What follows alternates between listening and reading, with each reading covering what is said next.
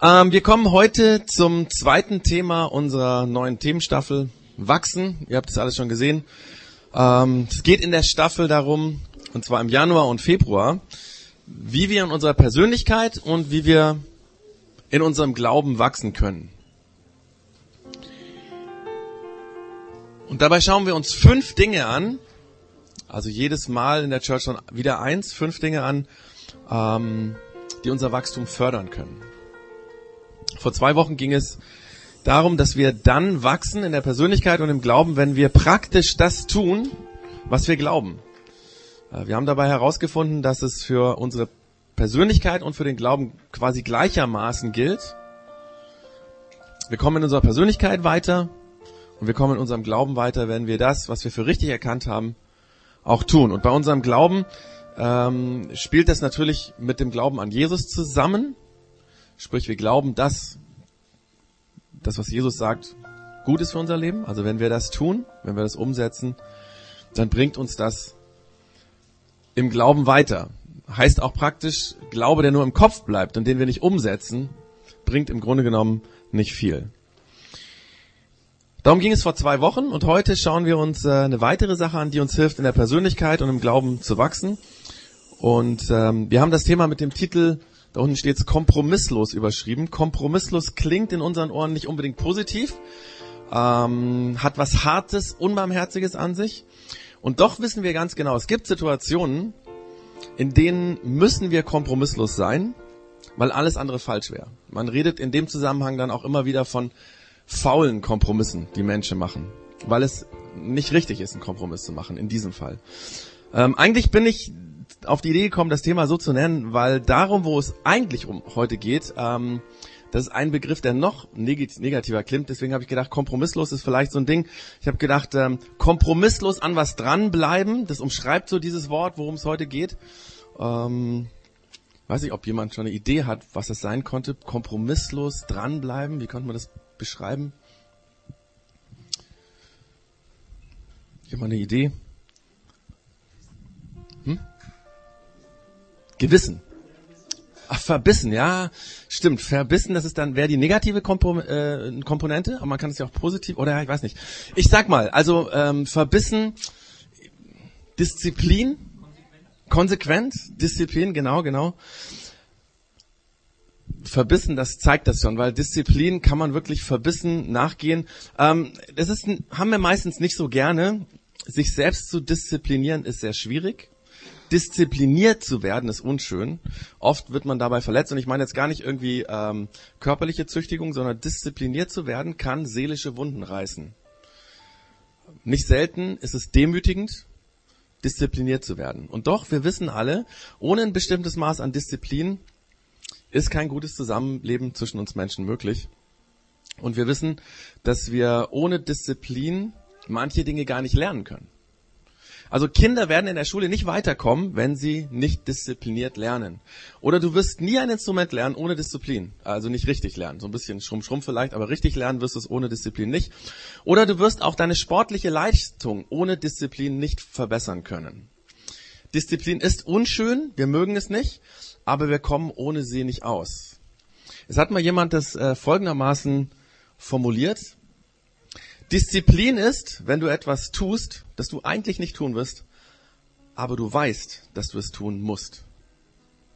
Also Disziplin ist, wenn du etwas tust, das du eigentlich nicht tun willst, aber weißt, dass du es tun musst.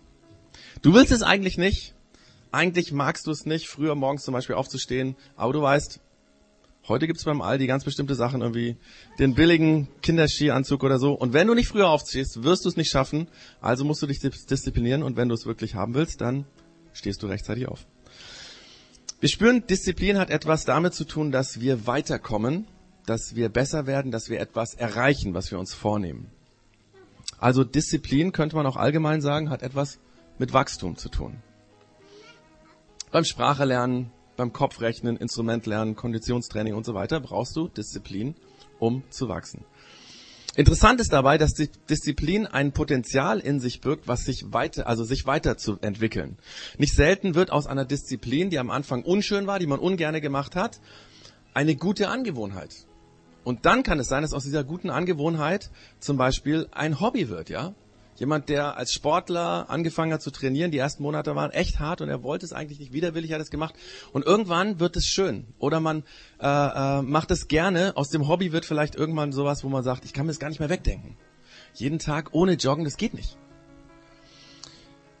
Ähnlich gibt es ja, äh, ist es ja bei der Musik. Also ich versuche unseren Kindern immer wieder mal beizubringen, dass es so ist. Äh, als Kind greift man widerwillig zur Gitarre, um sie zu üben, und als Erwachsener greift man gerne zur Gitarre, um sich zu entspannen.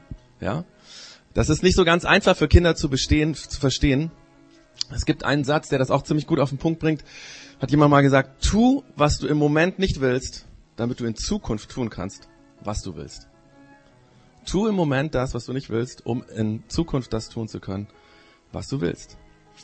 Wie gesagt, also beim Klavierlernen oder Gitarrelernen, ja, es ist schwierig für Kinder einzusehen, dass man eines Tages gerne Klavier spielen wird. Aber so kann es sein, wenn man diszipliniert übt. Wir brauchen Disziplin, um zu wachsen. Ich habe das mal versucht, weil es ja um Persönlichkeit und Glaubenswachstum geht, mal äh, für die Persönlichkeit auf den Punkt zu bringen. Also du wächst in der Persönlichkeit, wenn du disziplinierst die Dinge tust, die du für richtig erkannt hast. Das können so ganz einfache Sachen sein, wie ich brauche unbedingt diesen Skianzug, den es da beim Aldi gibt. Ja, hast du das richtig erkannt, also brauchst du Disziplin, um es zu bekommen. Ähm, an Dingen kompromisslos dranbleiben, die wir für richtig erkannt haben, die wir für notwendig erkannt haben, sie zu tun, sie umzusetzen, das lässt uns in der Persönlichkeit wachsen. Aber das Leben besteht ja nicht nur aus Dingen, aus Sachen, sondern vor allen Dingen besteht unser Leben aus Beziehungen. Und deswegen gilt im Grunde genommen für Beziehungen dasselbe. Wenn du diszipliniert die Beziehungen pflegst, die dir wichtig sind, und denen du wichtig bist, dann wirst du in deiner Persönlichkeit vorankommen und wachsen. Konsequent an Menschen dranbleiben, die dir gut tun, von denen du inspiriert bist, von denen du lernen kannst. Das lässt dich persönlich wachsen. Aber genauso Menschen, die deine Hilfe brauchen, die von dir inspiriert sind, denen du gut tust, an dieser Beziehung dran zu bleiben, das bringt uns weiter. Ihr merkt, ich habe diesmal mit der Persönlichkeit angefangen. Beim letzten Mal war es andersrum, da habe ich mit dem Glauben angefangen. Persönlich wächst man, wenn man diese Dinge, wenn es um die Disziplin geht, beachtet. Wie ist es aber beim Glauben? Wie wächst man im Glauben? Ähnlich wie beim letzten Mal gibt es eine Analogie zwischen diesen beiden Dingen, Persönlichkeit und Glauben. Ich glaube, so weit liegen die gar nicht auseinander. Der Glaube wächst auch, wenn wir diszipliniert sind. Und das schauen wir uns jetzt mal an wo da quasi ähm, diese Sache mit der Disziplin ansetzt. Jesus selbst hat mal zwei Dinge herausgegriffen, die unseren Glauben wachsen lassen. Und ähm, wir haben beim letzten Mal darüber geredet, dass Glaube, christlicher Glaube, Vertrauen ist, eine Vertrauensbeziehung zwischen Gott und dem Menschen. Das bedeutet eigentlich Glaube. Und Jesus nennt zwei Dinge, die dieses Vertrauen auf Gott wachsen lässt, verstärkt, die hilft, dass das der Glaube, dieses Vertrauen weiterkommt. Und ich lese dazu aus dem Matthäus-Evangelium, das ist ähm, der Bericht aus dem Leben von Jesus, den ein gewisser Matthäus aufgeschrieben hat. Ein paar Sätze, die stehen in Kapitel 6, Vers 1 bis 6. Ich fange mal mit dem ersten an, da steht, Jesus sagt, hütet euch vor Frömmigkeit, Entschuldigung, hütet euch eure Frömmigkeit vor den Menschen zur Schau zu stellen, sonst habt ihr von eurem Vater im Himmel keine Belohnung mehr zu erwarten. Also hütet euch, eure Frömmigkeit vor den Menschen zur Schau zu stellen. Dieser Satz, ist, dieser Satz ist quasi die Einleitung von Jesus, um über diese zwei Dinge zu reden, die uns im Glauben wachsen lassen, wenn wir sie diszipliniert leben. Und er fasst diese zwei Dinge mit dem Wort Frömmigkeit zusammen. Das ist in dieser Bibelübersetzung, finde ich, ein bisschen ungünstig, weil Frömmigkeit für uns, glaube ich, ein bisschen falschen Klang hat. Eigentlich ähm, meint es die Dinge, die wir tun, wenn wir glauben. Also die Dinge, die wir tun sollten, sage ich jetzt mal, wenn wir glauben. Also praktisch umgesetzten Glauben. Ähm, und Jesus ist es wichtig, dass diese Dinge kompromisslos gemacht werden müssen, dass wir konsequent dranbleiben, dass wir diszipliniert tun und was hier auch schon mal rauskommt bei dieser Einleitung zu dem, was er gleich sagt, es geht um private Dinge. Wir sollen sie nicht nutzen, um uns zur Schau zu stellen. Wir sollen damit nicht prahlen, es sind Dinge zwischen Gott und mir zwischen Gott und dir. Dinge, die niemand sonst etwas angehen. Er sagt quasi, bevor er überhaupt diese Dinge nennt, pass auf, das, was ich jetzt gleich sage, wenn du es brauchst, um ein toller Christ zu sein, um ein toller Mensch zu sein, dann brauchst du es eigentlich nicht, weil es bringt dich nicht weiter. Und auch der Vater im Himmel, er meint damit Gott, wird dich nicht belohnen. Also private Dinge zwischen Gott und dir. Und da nennt jetzt Jesus diese zwei Dinge. Und ich mache es jetzt aber genau andersrum wie Jesus. Jesus nennt nämlich eine Sache, die ist in unserem deutschen Kontext ein bisschen schwierig. Deswegen fange ich mit der zweiten an. Und ihr werdet das schon merken, woran das liegt. Da hat mir übrigens vorher der Frank und der Jens eine ganz gute Steilvorlage gegeben, aber wir werden gleich sehen. Ich fange also mit dem an, was Jesus ähm, zu, als zweites sagt, weil das für uns ein bisschen easier ist. Steht in äh, Vers 5 und 6. Er sagt, wenn ihr betet, macht es nicht wie die Heuchler, die sich zum Gebet gerne in die Synagogen und an die Straßenecken stellen, um von den Leuten gesehen zu werden. Ich sag euch, sie haben ihre Belohnung damit schon erhalten. Wenn du beten willst, geh in dein Zimmer, schließ die Tür und dann bete zu deinem Vater, der auch im Verborgenen da ist. Und dein Vater, der ins Verborgene sieht, wird dich belohnen. Ähm, mal so in Klammern gesagt, ich weiß nicht, wem das aufgefallen ist, diese Stelle hatten wir vor ein paar Wochen schon mal, als es in der Themenstaffel The Power of P um das Gebet ging, Reden mit Gott. Äh, da ging es um das Gebet, was wir heute Vater unser nennen. Und das ist sozusagen die Einleitung und danach erklärt er dieses Vater unser. Also deswegen hatten wir das schon vor ein paar Wochen. Jesus spricht hier über das Reden mit Gott. Wir nennen das in unserer Sprache beten. Jesus sagt hier zunächst, Reden mit Gott ist was Privates. Etwas Intimes, was nur dich und Gott angeht. Man betet nicht, um gesehen zu werden, man betet nicht, um sich zur Schau zu stellen, um dadurch toll dazustehen. Anscheinend gab es damals Leute, die damit ein Problem hatten, also die sich das Gebet genutzt haben, um irgendwie die tollen Macker zu sein, ich weiß nicht. Und Jesus erteilt dieser Ansicht klar eine Absage. Er sagt, wer betet, um gesehen zu werden, der ist ein Heuchler. Und außerdem, der braucht gar nicht zu meinen, dass Gott dieses Gespräch irgendwie ernst nimmt, weil dafür ist Reden mit Gott nicht da. Wobei ich gedacht habe, das ist ja heute nicht unser Problem. Ich meine, ich kenne eigentlich niemanden, der tagsüber sich auf die Maxstraße irgendwie am, was weiß ich, Herkulesbrunnen hinstellt und betet, um gesehen zu werden. Das würde, glaube ich, auch heutzutage niemanden beeindrucken, um ganz ehrlich zu sein. Unser Problem ist ja eher, dass wir gar nicht beten. Oder nur, wenn wir es dringend brauchen, ja, so als Notgebet. Oh, jetzt brauche ich die Hilfe von Gott und dann betet man schnell. Jesus macht hier Mut zum Beten, aber er macht auch deutlich, zum Beten brauchst du Zeit. Zum Beten brauchst du einen Ort, wo du alleine bist. Geh in dein Zimmer, schließ die Tür zu und dann rede mit Gott. Zielgerichtet. Ich will jetzt mit Gott reden. Deswegen nehme ich mir Zeit. Deswegen suche ich mir einen Ort, wo es still ist, wo ich allein bin. Weißt du, wenn Gott dir wirklich wichtig ist, dann wirst du mit ihm reden. Und wenn du nicht mit ihm redest, zeigt das ein Stück weit, dass er dir nicht wirklich wichtig ist. Weil wenn Gott dir wichtig ist, dann brauchst du Disziplin, dann wirst du diszipliniert dranbleiben, dann wirst du dir einen Ort suchen, die Tür schließen und das braucht Disziplin. Das kommt nicht von allein, das ist quasi ein proaktiver, ein proaktives Tun. Und wenn Glaube eine vertrauensvolle Beziehung zu Gott ist, dann braucht es Gespräche, um diese Beziehung weiterzubringen.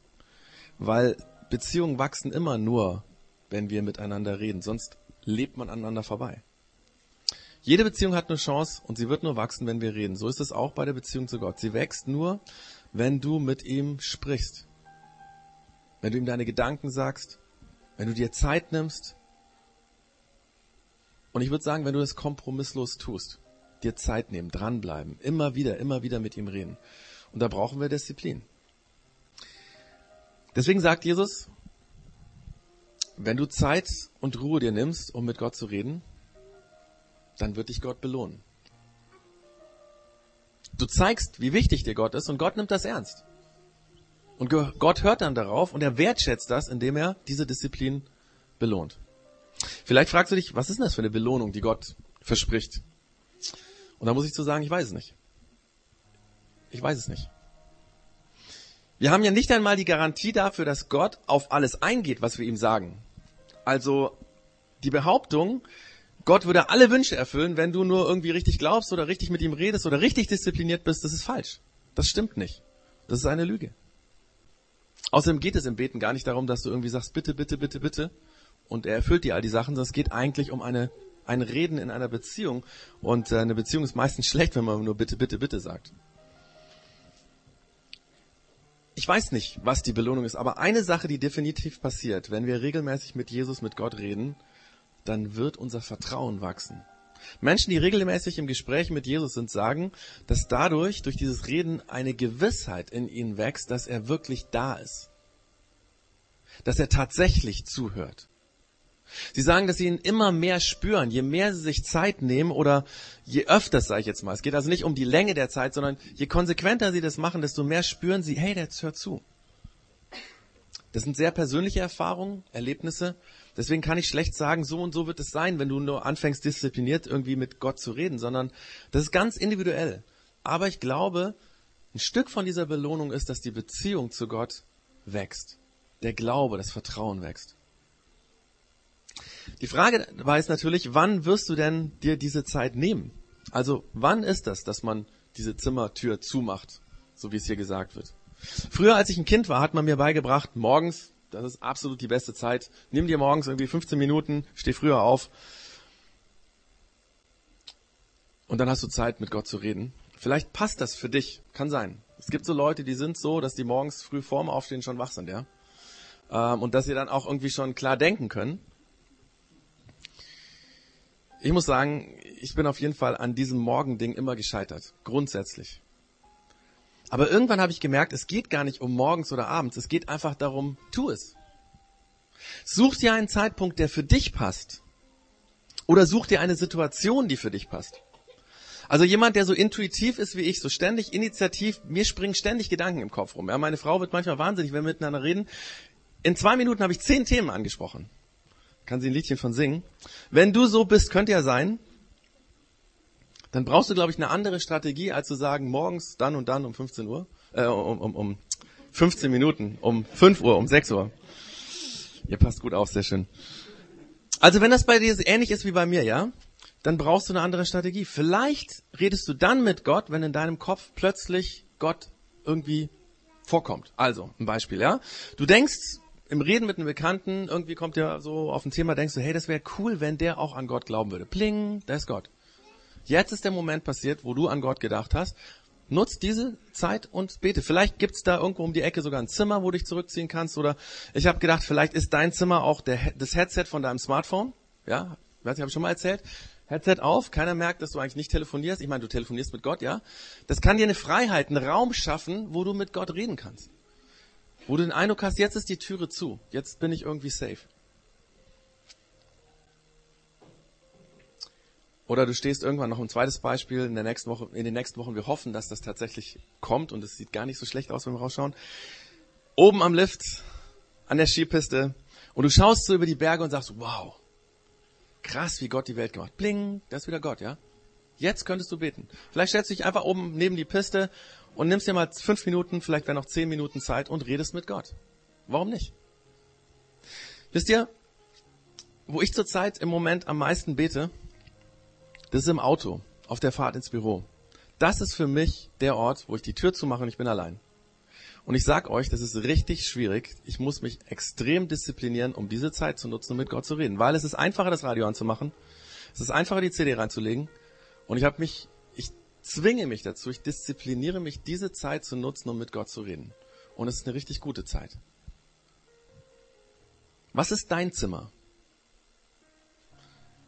Wenn du weiterkommen willst im Glauben, brauchst du diese Disziplin ganz individuell, wie es für dich ist, um zu reden. Aber dranbleiben musst du. Du musst ein System finden, was für dich passt. Aber das Dranbleiben, das wird dir niemand ersetzen. Dein Glaube wächst, wenn du diszipliniert jeden Tag mit Jesus redest. Und wenn du das noch nicht tust, mache ich dir Mut, probier das doch mal aus. Also bis zum Beispiel bis zum Ende dieser Themenstaffel, das ist Ende Februar, probier das aus, jeden Tag dir Zeit zu nehmen, einen Ort zu suchen, wo du mit Jesus reden kannst. Und wie gesagt, wenn du so ein Typ bist, der alles regelmäßig machst, dann am besten eine regelmäßige Zeit. Wenn du so ein Typ bist wie ich, dann vielleicht spontan, vielleicht beim Joggen, vielleicht bei... Du wirst einen Ort finden. Und was du mit Gott redest, kann ich dir auch nicht sagen. Fang einfach an. Sag ihm das, was dich bewegt, wo du dir Gedanken drüber machst, wo du Sorgen hast, was dich freut. Probier es aus. Und Jesus sagt, Gott wird dich dafür belohnen. Und ich glaube, diese Belohnung ist, dass dein Glaube stärker wird und wachsen wird. Das ist also das Zweite, was Jesus sagt. Ich habe es ja vorher gesagt, ich habe erst das Zweite herausgegriffen. Jesus hat noch einen anderen Punkt, das ist sein erster Punkt, und den schauen wir uns jetzt mal an, wo er auch sagt, hey, da ist Disziplin notwendig.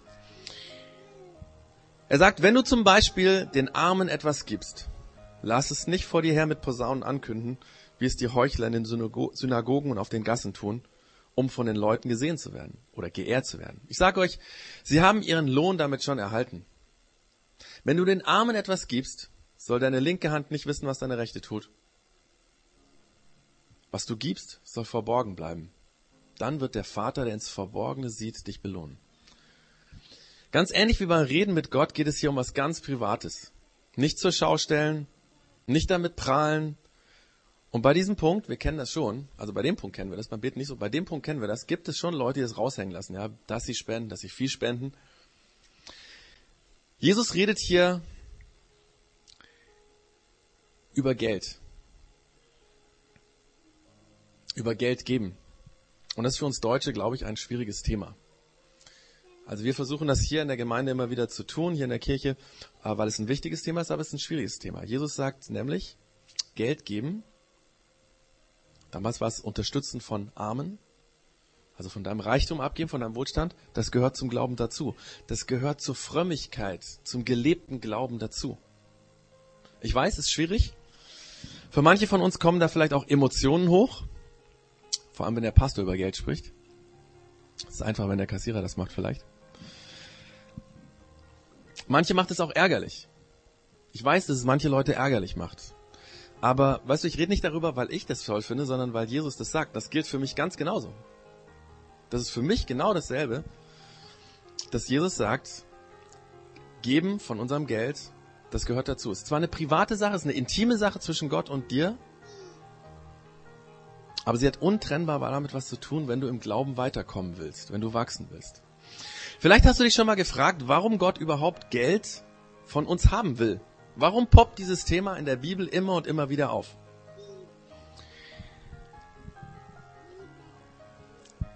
In der Bibel, genau. Warum poppt das in der Bibel auf? Ne? Das fragt der Theo sich auch. Wisst ihr, wenn in der Bibel und bei Jesus es um Geldspenden geht, um helfen geht, armen Menschen helfen geht, dann geht es eigentlich gar nicht ums Geld. Wir hören immer das Geld raus.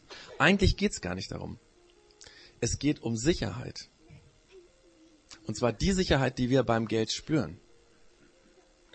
Ich meine, Geld gibt uns Sicherheit. Es lässt sich leichter leben mit genügend Geld. Es fühlt sich safer an, wenn du eine Bank hast, wo dein Geld liegt und es vielleicht auch eine gute Bank ist. In der heutigen Zeit muss das ja die richtige sein. Ich meine, gerade wir Menschen im Westen sichern unser Leben mit Geld ab. Unseren Alltag, unseren wohlverdienten Urlaub, unseren Ruhestand, unseren Lebensabend. Wir vertrauen dem Geld. Das gibt uns Sicherheit. Und das ist genau der Grund, warum Jesus und auch an anderen Stellen die Bibel immer wieder dieses Thema anspricht, warum das immer wieder vorkommt. Und das ist auch der Grund, warum für viele Menschen dieses Thema so emotional belastet ist. Es geht nicht um Geld, es geht nicht um Scheine, es geht nicht um Aktien, es geht um Sicherheit. Und weißt du, Gott will nicht unser Geld. Er braucht doch nicht unser Geld. Sondern er will dein Vertrauen. Er will das Vertrauen und die Sicherheit, die du eigentlich ins Geld legst. Genau das will Gott haben. Weil er weiß, wenn wir dem Geld vertrauen, können wir in unserer Beziehung zu ihm nicht wirklich weiterkommen, weil wir Geld vertrauen und nicht ihm. Der Punkt ist hier also nicht das Geld, sondern das Vertrauen. Vertraust du Gott, dass er dir genügend gibt? Vertraust du wirklich darauf, dass er dir genügend gibt, dann wirst du großzügig Geld abgeben. Lass dein Geld los. Gib von dem vermeintlich, was, was dir vermeintlich Sicherheit gibt, einfach ab. Zeig damit Gott, du bist mir wichtiger als mein Geld. Du bist mir die größere Sicherheit als mein Geld. Und das passiert alles im Privaten.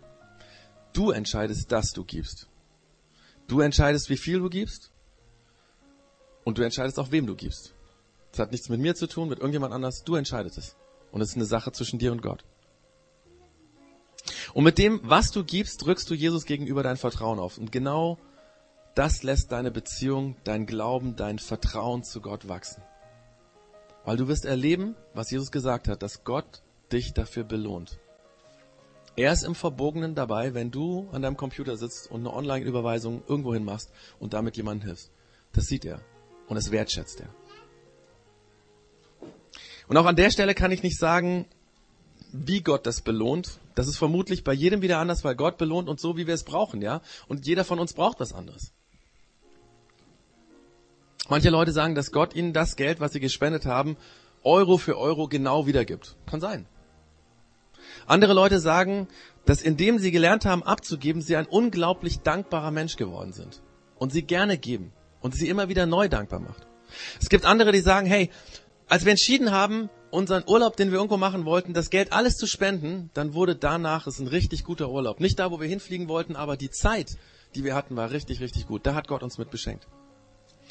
Ich glaube, Gott belohnt jeden anders, aber er belohnt uns. Vielleicht auch nur damit, dass wir im Vertrauen zu Gott wachsen. Aber dazu müssen wir diszipliniert anfangen, das regelmäßig zu tun, abzugeben. Von unserem Wohlstand abgeben.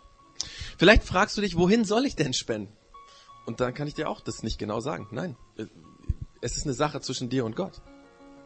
Ich meine, jetzt in der Flüchtlingskrise vielleicht einfach ein paar Tipps so, wenn du sagst, es ist schwierig, in der Flüchtlingskrise gibt es in Augsburg ganz viele Organisationen, die Geld brauchen. Ich habe gestern mit einem Stadtrat bei uns aus Stadt, Neuseis geredet und der hat gesagt, hey, seien wir doch ehrlich, das Flüchtlingsding würden wir ohne die Unterstützung von Ehrenamtlichen, ohne das Geld von Ehrenamtlichen überhaupt nicht bewältigen. Da wäre die Politik völlig überfordert. Und ich glaube, er hat recht. Oder du unterstützt ein Projekt im Ausland. Also wir haben ja mit unserer Weihnachtsspende ein Flüchtlingsprojekt im Ausland äh, unterstützt. Oder du gibst einem Bekannten, der gerade finanziell echt, wo es echt mies aussieht, warum auch immer, und du weißt, das würde ihm helfen. Oder du sagst, hey, was weiß ich, in der Kirche, zu der ich gehöre, da gebe ich Geld hin. Oder du spendest für ein Patenkind in Afrika oder in Asien oder sonst irgendwas. Ich bin mir sicher, dir fällt was ein.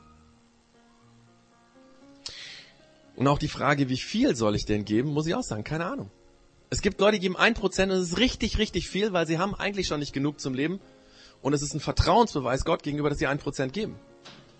Und es gibt andere, die geben 20 Prozent und die könnten noch viel mehr geben, weil sie haben so viel. Und es ist gar kein Problem, eigentlich.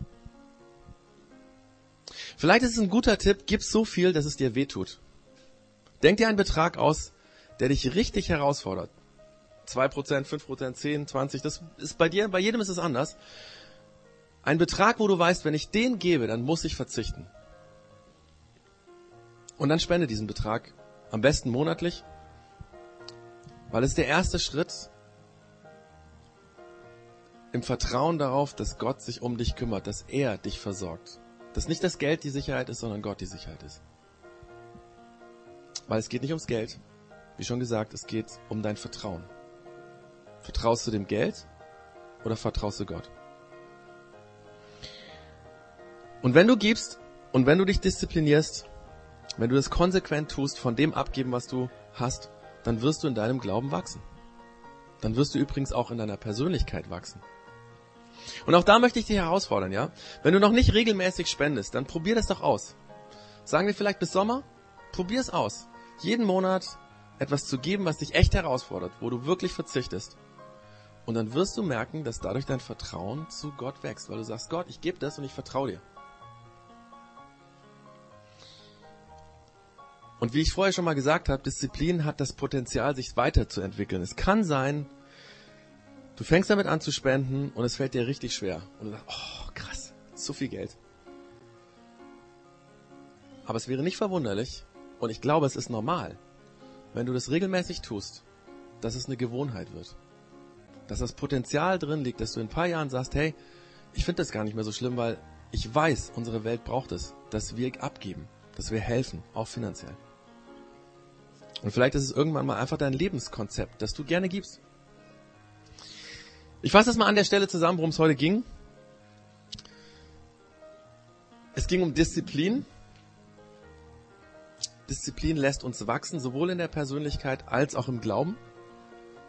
Also du wirst in der Persönlichkeit wachsen, wenn du diszipliniert die Dinge tust, die du für richtig erkannt hast. Das ist mal für die Persönlichkeit. Und wenn wir es im Glauben runterbrechen, sagt Jesus, du wirst in deinem Glauben wachsen, wenn du diszipliniert von deinem Geld abgibst, um zu helfen, weil du damit zeigst, dass du Gott mehr vertraust als deinem Geld.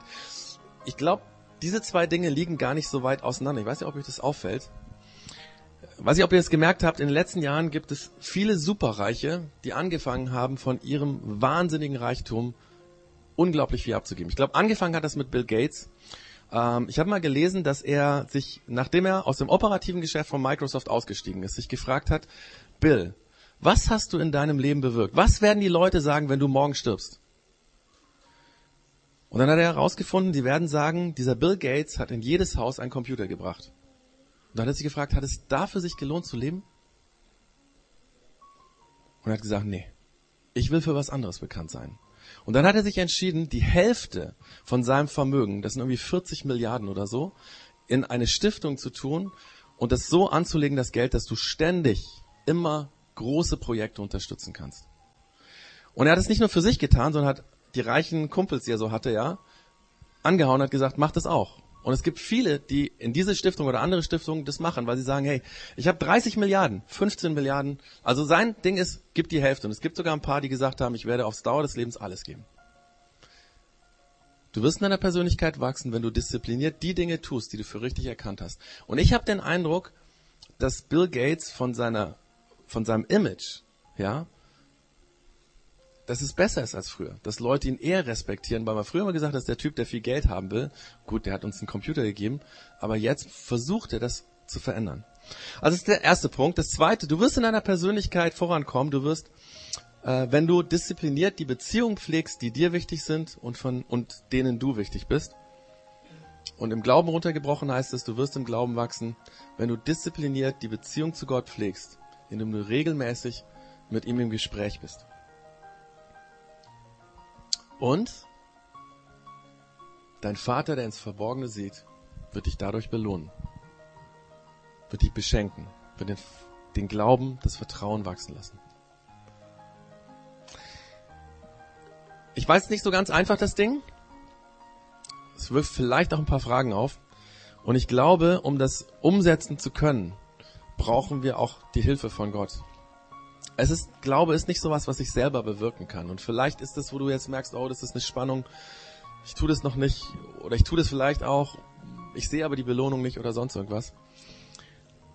Ich möchte deswegen beten und sagen, Jesus, wenn du das schon gesagt hast, dass diese zwei Dinge uns wachsen lassen, dass sie zwar persönlich private Dinge sind, zwischen Gott, zwischen dir und mir, aber hilf uns. Und das möchte ich jetzt tun, dass ich dafür bete. Jesus, Du hast damals schon die Menschen sehr herausgefordert und wenn wir dich heute ernst nehmen, forderst du uns heute auch noch raus.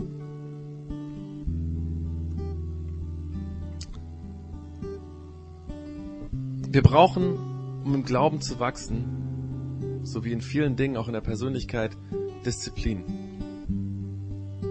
Und es ist gar nicht so einfach, die Dinge wirklich zu tun, die wir als richtig erkannt haben. Und es ist gar nicht so einfach, die Beziehung zu den Menschen zu halten, wo wir wissen, da ist es wichtig. Und ich glaube, es ist noch viel schwieriger, die Beziehung zu dir regelmäßig zu halten, da dran zu bleiben. Und die Sache mit dem Geld, wir wissen alle, dass es schwierig ist. Jesus, wir brauchen deine Hilfe. Hilf du uns, dass wir lernen, dran zu bleiben. An den Dingen, die wir für richtig erkannt haben. An den Beziehungen, die wir um uns herum haben dass wir dranbleiben an der Beziehung zu dir und dass wir dranbleiben daran, Geld zu geben, um zu zeigen, wir vertrauen nicht auf unser Geld. Die Sicherheit ist nicht das Geld, die Sicherheit bist du. Danke, dass du uns dabei helfen willst, dass du schon vielen, vielen Menschen dabei geholfen hast. Und danke, dass du sagst, der Vater, der im Verborgenen ist, der Vater im Himmel, Gott, der große Gott, der alles erdacht hat und gemacht hat, dieser Gott wird dich dafür belohnen. Lass uns das erleben. Lass jeden, der heute sagt, ich will anfangen, bei einem von diesen beiden Punkten oder bei beiden, erleben, dass er in einiger Zeit, in ein paar Monaten, ein paar Wochen merkt, hey, da tut sich was in, meiner, in meinem Vertrauen zu Gott, in meinem Vertrauen zu Jesus. Hilf uns dabei. Amen.